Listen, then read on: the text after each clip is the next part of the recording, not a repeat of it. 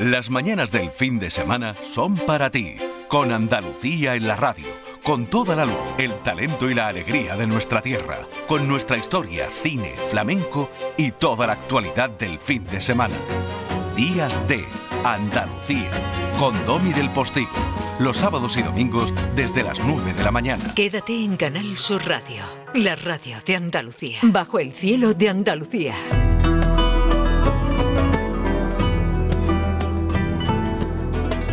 El cine ha puesto su mirada en muchos lugares eh, que han sido fundamentalmente estudiados por eh, quienes siguen el rastro a la especie humana a través de los siglos y los siglos y los siglos y los milenios.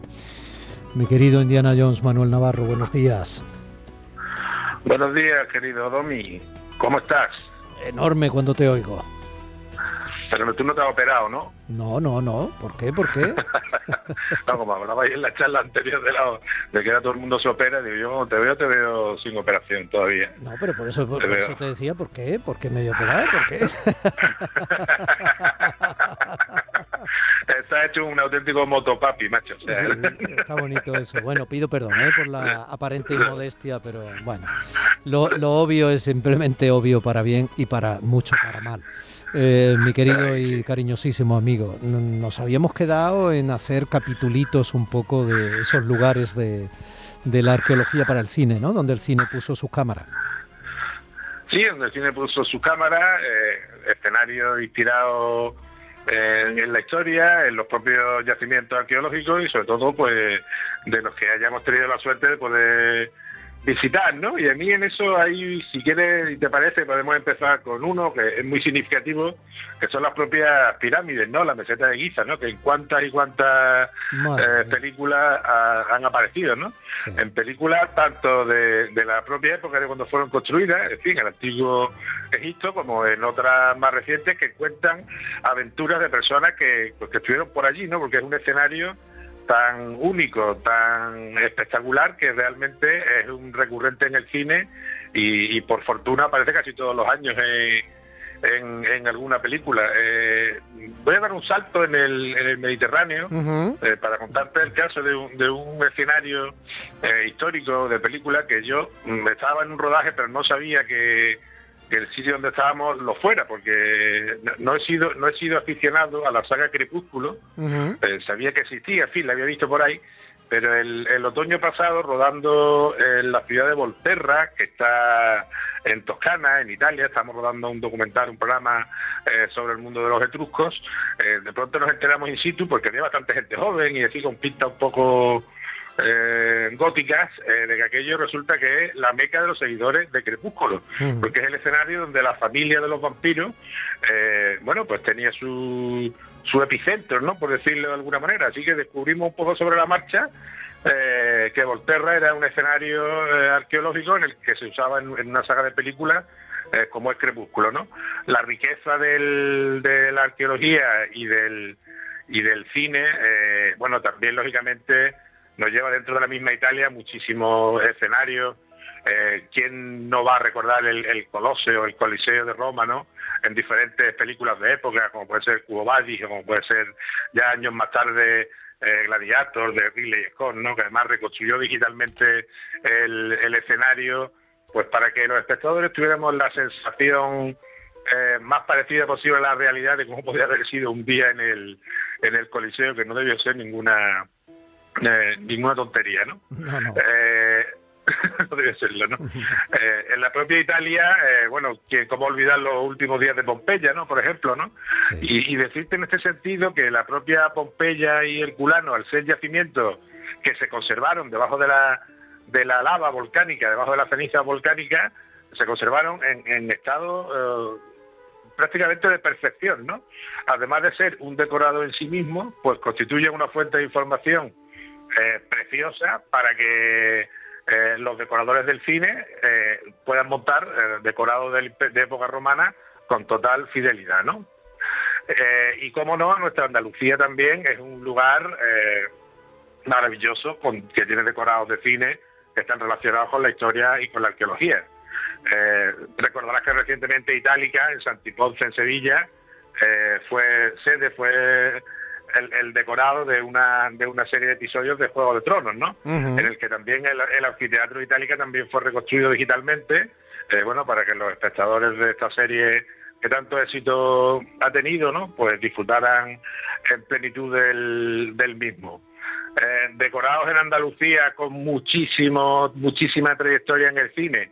Yo creo que la que se lleva las palmas es la Alcazaba de Almería, eh, que es el sitio que probablemente eh, con películas como Patton, como Conan, como Cleopatra o como el propio Indiana Jones en la última cruzada, yo creo que se erige en el sitio donde probablemente más películas, todas más películas de Hollywood se hayan, se hayan rodado, ¿no? El Conan de este Schwarzenegger, el Conan primero. Conan de Schwarzenegger, efectivamente, el Conan de Schwarzenegger, sí, sí. Hombre, hay que darle, a, hay que darle a Arnie su lugar, ¿eh? porque además se ha señalado el otro día, yo ponía un vídeo suyo que metió en las redes sociales hablándole al pueblo ruso y directamente a los soldados rusos sobre qué estaba pasando y qué estaban haciendo en, en Ucrania y, y, me parece, me parece que, no sé, me sorprendió mucho Schwarzenegger, de verdad, en su en su perspicacia, en su tono, en su grado de compromiso, en su manera de, en cómo fue narrando, ¿no? Está ahí, lo pueden, lo pueden seguir, ¿no? Cómo va narrando él, cómo desde niño tuvo héroes rusos. Él empezaba con un arterofílico, ¿no? Con uno de los primeros campeones de los años 60 sí, He visto, he visto, el vídeo, sí, sí. Y luego sigue hablando de otros deportistas rusos de distintas eh, disciplinas y tal, y me sorprendió muchísimo con qué pericia iba eh, conectando y iba eh, expresando el, mensaje eh, concreto y para, para, llegar al corazón y a las neuronas mm, de un pueblo que está detrás siempre de las decisiones de un líder tan poco empático y tan oscuro como, como Putin. ¿no? Entonces ha sido muy... Entonces, entonces hay que decir que Conan, en la Alcazaba de Almería, fue el Conan de Arnold Schwarzenegger. Efectivamente. Eh, también otro escenario con gran presencia en el cine, eh, bueno, la Alhambra de Granada, que bueno, tiene eh. películas, curiosamente, muchas de los años 20, de los años 30, cuando no era tan, tan fácil hacer cine, cuando el cine estaba en su época inicial, ¿no?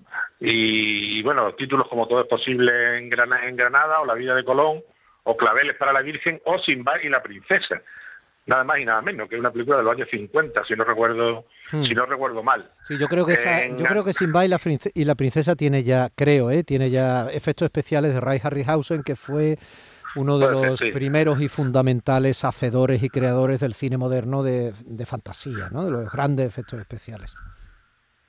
Sí, sí, y así que como monumento, pues también eh, muy señalado y muy, y muy elegido. Otro de nuestros monumentos, desde luego los más impresionantes en Andalucía, los reales alcázares, ¿no? los alcázares del rey cristiano de Sevilla, eh, en una película mucho más reciente que sin duda la mayoría de nuestros queridos oyentes recordarán, El Reino de los Cielos, ¿no? Mm. Esa recreación del Palacio de Balduino de Jerusalén mm. eh, que se lleva a cabo en esta en este monumento, bueno, maravilloso y que es uno de los más de los más visitados de, de Andalucía, ¿no?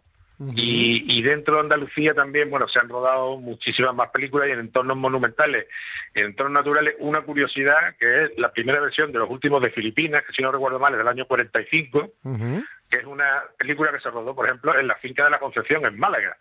Que si bien no es un escenario puramente arqueológico, pero sí que tiene relación a través del Museo Lorinciano, a través de la familia eh, Loring, y se rodó allí, se rodó en Ronda, y se rodó en los acantilados de Maro y yo pensaba también que en la playa de los Álamos, ¿no? Es decir, ves como el, el cine y, nuestros sitios históricos, nuestros sitios monumentales, pues no han dejado de tener relación y yo creo que la que la van a seguir teniendo porque son escenarios inigualables tanto por su propia historia como por lo que dan de sí para eh, decorados de, de, historias de ficción de imaginados en otra de otra de otras épocas no muy bien y Sí. Hasta ahí, hasta ahí, hasta ahí, Manuel, hasta ahí. Mira, aquí está José Manuel Gil de Galvez mirándome con su mirada apaciguadora, sí, apaciguadora y una especie de arma en la mano. Entonces creo que ahí en esa contradicción me estoy moviendo ahora mismo. Mira, no te preocupes, que él está más cerca, o sea, siempre tiene eso en cuenta. Eh, eh, profesor, como eh, don Manuel se va a quedar a la escucha, ¿con qué nos va a deleitar hoy, la segunda parte de Música y Cine y eh, Antón García Abril. Exactamente, hoy vamos a hablar de Antón García Abril y su música inspirada en Andalucía y también vamos a acabar un poco en la Alhambra. Bueno, pues con ese hilo de continuidad, ¿vale? Manuel, hacemos, eh, hacemos un poco, cerramos un poco ese círculo que seguro va a ser muy fructífero. Un abrazo muy grande, gracias.